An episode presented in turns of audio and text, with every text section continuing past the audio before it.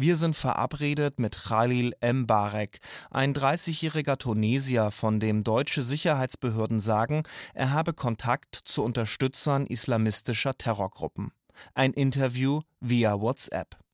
Ich bin elf Jahre in Deutschland und in elf Jahren ich habe gar keine einziges äh, Straftat äh, begehrt. Sie sollen nicht mein Leben kaputt machen, weil sie ängstlich sind. Der 30-Jährige mit dem Pferdeschwanz und dem Vollbart hat in München eine deutsche Islamkonvertitin geheiratet. Demnächst wollte er sein Studium abschließen, Luft- und Raumfahrttechnik sowie erneuerbare Energien. 2013 ermittelte die Bundesanwaltschaft gegen Khalil Mbarek und andere Studenten. Sie standen unter Verdacht, Modellflugzeuge für Terroranschläge zu bauen. Bei einer Hausdurchsuchung fanden Ermittler bei Mbarek ein dschihadistisches Standardwerk sowie eine Pistole mit elf Reizgaspatronen. Aber dann wurde das Verfahren eingestellt. Keiner der Terrorvorwürfe konnte erhärtet werden.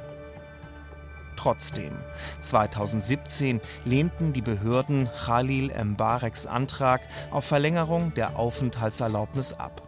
Als der 30-Jährige das Land nicht freiwillig verließ, wurde er im März dieses Jahres abgeschoben.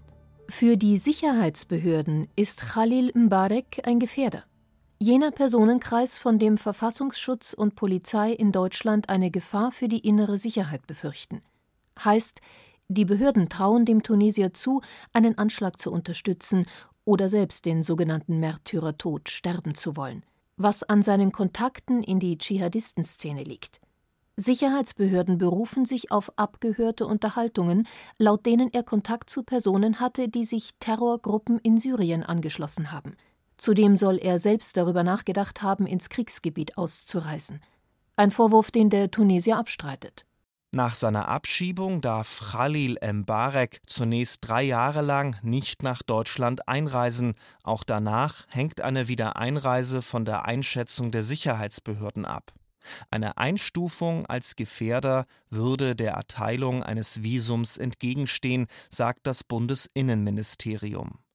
Aber es ist schwierig, die Gefährlichkeit einer Person nachzuweisen, wenn diese, wie im Fall des Studenten Khalil Mbarek, noch gar keine Straftat begangen hat.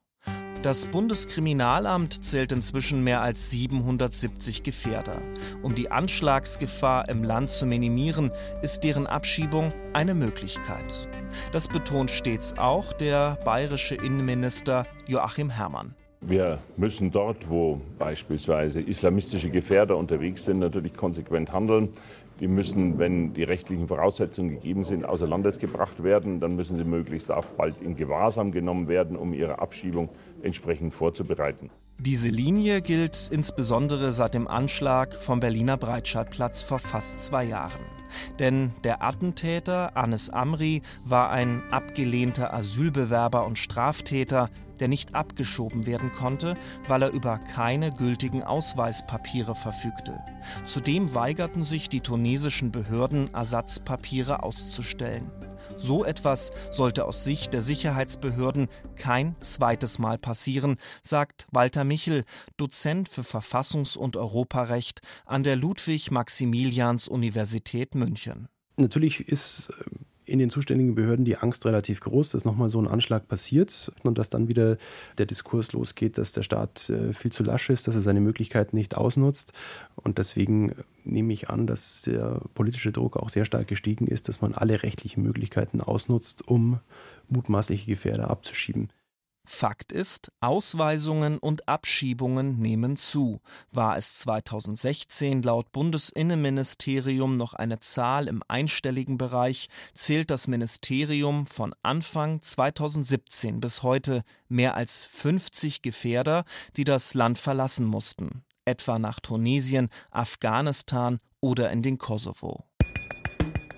Der BR hat die Geschichte eines jungen Mannes verfolgt, der im Januar abgeschoben wurde.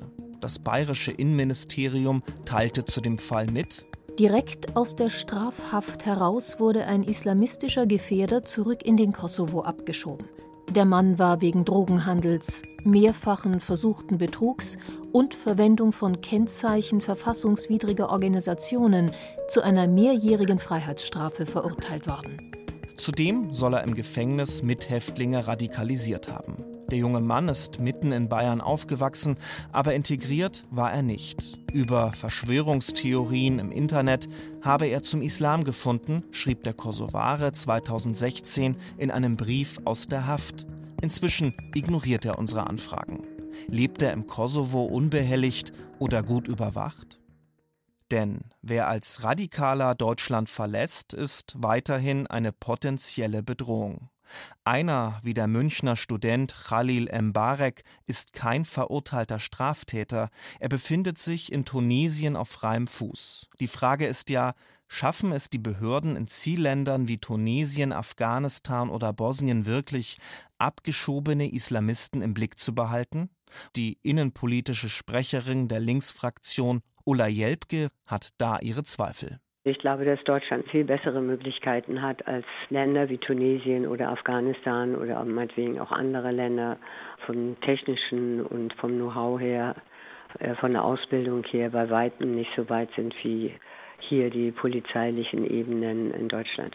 Ein weiteres Problem ist, dass Islamisten Kontakte in Deutschland knüpfen können, die ihnen auch nach der Abschiebung nützlich sind. So räumt das Bundesinnenministerium auf BR-Nachfrage ein.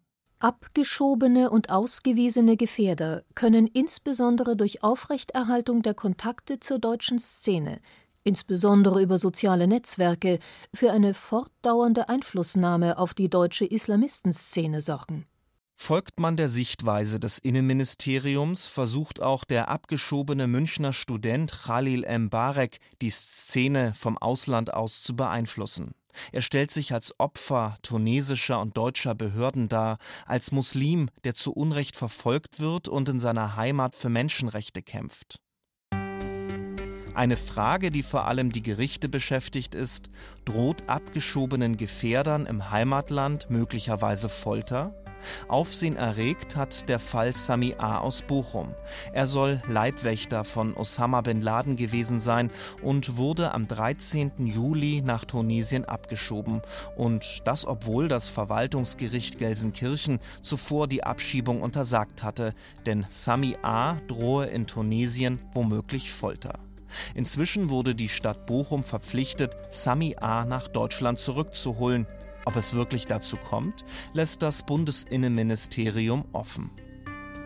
Sami As Anwältin Seda Bascha Yildiz hofft auf seine baldige Rückkehr und berichtet dem Funkstreifzug von einem weiteren Fall, dem Gefährder Heikel S., der von Deutschland nach Tunesien abgeschoben wurde, weil er an einem Anschlag in Tunesien beteiligt gewesen sein soll.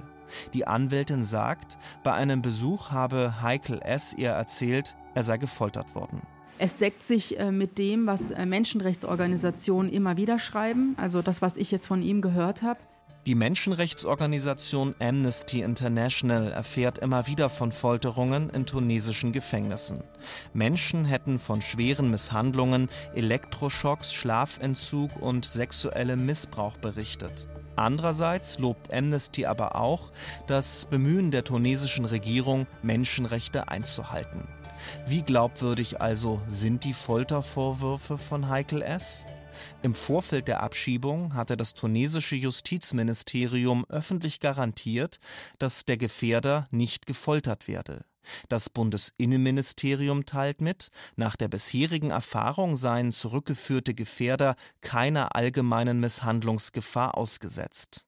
Anwältin Seda Bascha Yildiz jedenfalls will mit dem Fall Heikel S. vor das Bundesverwaltungsgericht ziehen. Das wird hoffentlich Auswirkungen auf andere Verfahren haben. Ich habe ja schon immer gesagt, wenn er tatsächlich sich strafbar oder schuldig gemacht hat, dann soll man ihn in einem rechtsstaatlichen Verfahren in Deutschland verurteilen und ihn nicht in ein Land abschieben, wo ihn die Folter erwartet.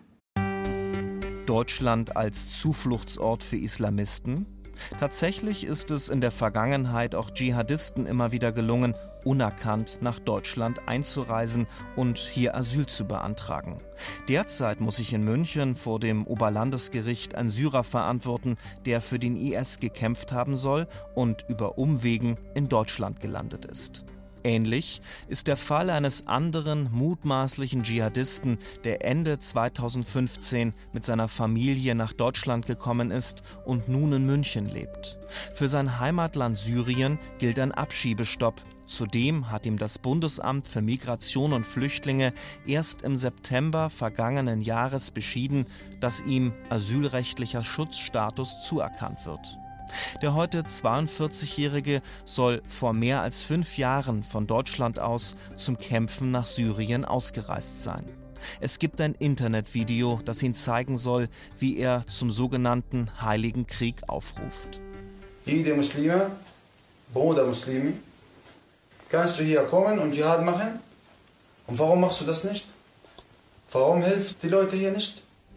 Im Video sitzt er im Rollstuhl, ein Bein wurde ihm amputiert. In einer Sequenz feuert er auch Schüsse mit einer Waffe ab. Die Münchner Generalstaatsanwaltschaft ermittelt gegen den Mann wegen Verstoßes gegen das Kriegswaffenkontrollgesetz. Nun ist der Mann wieder in Deutschland. Die Ausländerbehörde München hat in Abstimmung mit dem bayerischen Innenministerium einen Antrag des 42-Jährigen auf Erteilung einer Aufenthaltserlaubnis abgelehnt. Er ist deshalb vor das Verwaltungsgericht München gezogen. Ein Urteil steht noch aus. Der mutmaßliche Dschihadist ist kein Einzelfall. Nach Zahlen des Bundesamtes für Migration und Flüchtlinge gibt es mehr als 280 Personen, die als Islamisten gelten und Asyl beantragt haben. Bei knapp 60 ist das Asylverfahren noch offen, bei fast 100 wurde der Antrag abgelehnt, knapp 100 wurden dagegen als Flüchtlinge anerkannt oder haben einen anderen Schutzstatus erhalten. Auch sie können nicht abgeschoben werden.